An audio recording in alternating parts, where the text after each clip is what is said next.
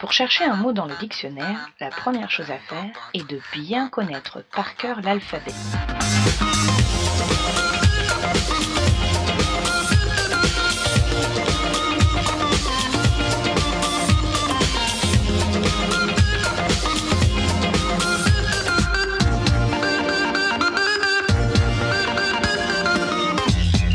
Bienvenue. Vous écoutez Les Pressés de l'expression, le podcast pour mieux s'exprimer dans un cadre professionnel. C'est un jeudi sur deux, je m'appelle Perrine et aujourd'hui je vous propose d'y voir plus clair entre les termes freelance, indépendant et auto-entrepreneur.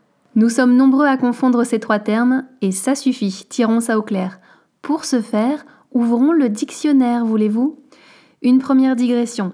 Pour ce faire, ça s'écrit avec CE et non SE. Pour s'en souvenir, c'est simple. Pour ce faire, on peut le remplacer par pour faire cela. Donc on met CE et pas SE. C'est facile la langue française. On commence en douceur. Freelance égale indépendant. C'est le même terme. Quand on écrit freelance en anglais d'ailleurs, il ne faut pas de tiret. Mais quand on l'écrit en français, un freelance prend un tiret entre free et lance. C'est un petit peu comme weekend. Weekend en anglais, ça s'écrit en un seul mot. Je trouve sur etimonline.com qu'au Moyen Âge, un freelance, c'est un genre de mercenaire rémunéré selon les gages qu'on lui promet. Le sens figuré de ce terme, à savoir travailleur indépendant, arrive uniquement au XIXe siècle.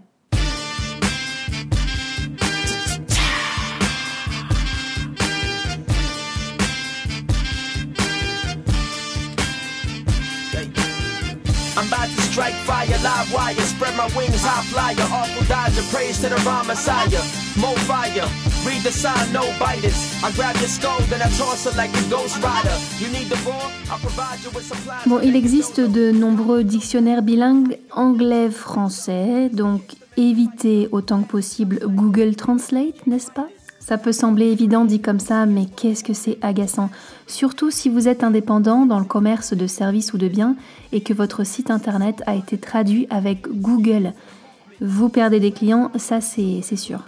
Le Larousse bilingue, disponible en ligne gratuitement, c'est très bien. Le dictionnaire Ponce bilingue aussi, c'est très bien. Je vais vous mettre tous les liens en commentaire de l'épisode, comme ça vous n'aurez plus qu'à choisir. Pour l'allemand français, j'en ai probablement déjà parlé parce que j'adore, c'est le Léo Übersetzung. En ce qui concerne les expressions, euh, pour ma part, j'aime bien utiliser Lingui, L-I-N-G-U-2-E. C'est un petit peu moins évident à utiliser qu'un dictionnaire traditionnel. En revanche, c'est bien pratique pour les phrases usuelles parce que ça ne donne pas la réponse idéale, mais ça liste les résultats référencés sur Internet. C'est-à-dire que quand on cherche une phrase, on la place sur Lingui et on se retrouve avec tout ce qui a déjà été traduit à partir de cette phrase. Après, il suffit de trier et de choisir. L'étape supérieure, si vous êtes relativement à l'aise avec une langue, c'est d'utiliser le dictionnaire dans cette langue-là. Donc euh, c'est plutôt pas pour savoir euh, comment on dit tel ou tel mot dans une langue étrangère, mais à l'inverse, pour savoir ce que tel ou tel mot étranger signifie. En anglais, vous pouvez utiliser en ligne le dictionnaire Toto. C'est totodéfinition.com. Et j'utilise aussi le Cambridge Dictionary. En allemand, ce qui est pas mal, c'est le dwds.de.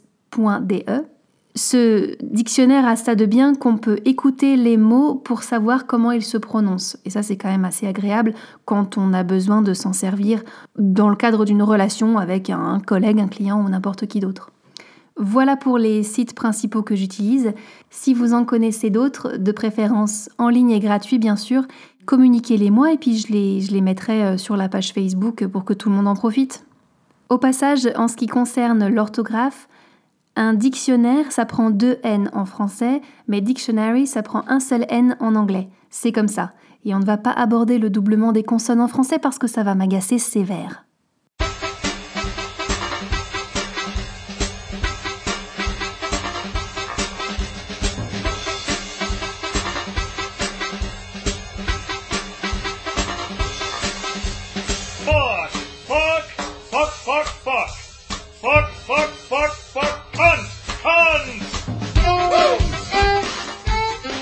Un indépendant peut être auto-entrepreneur. Ça s'écrit auto-entrepreneur.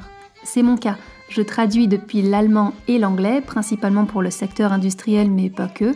et je travaille sous le régime de l'auto-entrepreneuriat. Et même que je travaille bien et vite, mais je coûte plus cher que Google. Un auto-entrepreneur est un indépendant qui a donc opté pour le régime de l'auto-entrepreneuriat. Et je vous renvoie à l'épisode 4 de la deuxième saison des Pressés de l'expression où on parlait d'entrepreneuriat et pas d'entrepreneuriat. La différence est subtile, mais elle existe. Sachez que ce n'est pas le seul régime de travail indépendant. En tant que freelance, vous pouvez aussi travailler en portage salarial ou en entreprise individuelle et vous pouvez même créer votre société. C'est très bien expliqué en ligne, je n'ai pas besoin de le faire, je me contenterai de vous mettre un lien en description de l'épisode et vous pourrez vous renseigner si ça vous intéresse. Et voilà, épisode résolu. J'ai dit résolu, mais j'aurais pu dire solutionné. On m'a rapporté ça comme une faute grave d'usage, mais en fait, solutionner et résoudre sont synonymes, à peu de choses près. Solutionner a même l'étymologie la plus pure. C'est un mot qui vient de solution. Voilà, c'est très simple. Il n'y a pas à chercher midi à 14h. Solutionner, ça vient de solution. Résoudre, en revanche, au fil des siècles, ça a voulu dire être remboursé, s'acquitter, être désagrégé, débrouillé, décomposer un corps en ses éléments constitutifs ou porter un jugement. C'est le bordel, disons-le franchement. En 1564, Rabelais écrit dans le cinquième livre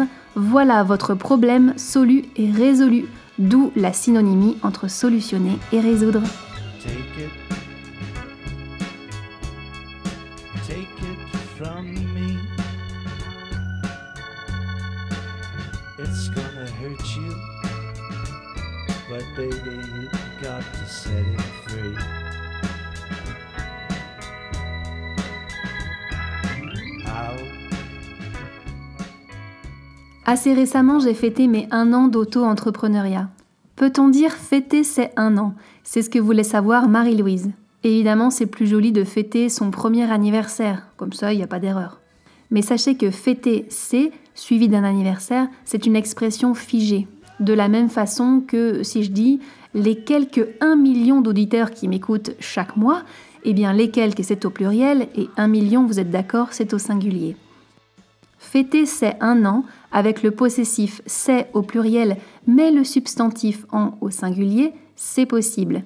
Et pour s'en souvenir, c'est très simple, il faut éviter la rupture. Il y a déjà rupture entre c'est qui est donc au pluriel et un qui euh, ben, n'est pas au pluriel.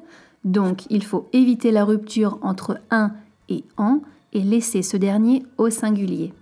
Résumons ce que nous venons de voir. Freelance égale indépendant, solutionner égale résoudre.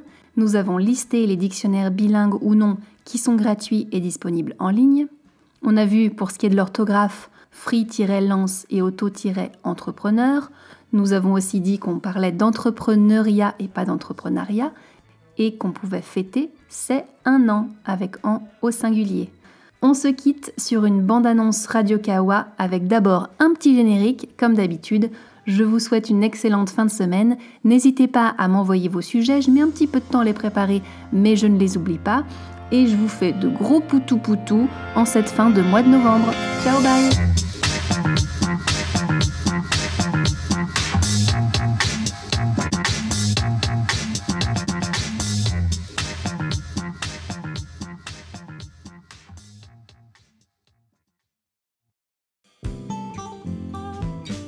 Alors Franck, on vient de terminer un enregistrement du Bureau des patrons. Qu'est-ce que c'est? Alors Bureau des patrons, c'est l'émission mensuelle en récompense Patreon des coulisses de Radio Kawa. Oh, ça veut dire qu'on reçoit des gens parfois et parfois pas, qu'on discute un peu de comment ça se passe, l'envers du décor de Radio Kawa, les émissions publiques, la rentrée de septembre, ce genre de choses. C'est ça, c'est-à-dire euh, deux canapés, des patrons, un invité de temps en temps, et on discute de la vie de Kawa. Ça dure environ une heure et c'est sur le Patreon de Radio Kawa pour 10 dollars par mois et plus, c'est la petite récompense mensuelle. Eh oui, et on vous attend pour nous écouter. À très vite. Ciao ciao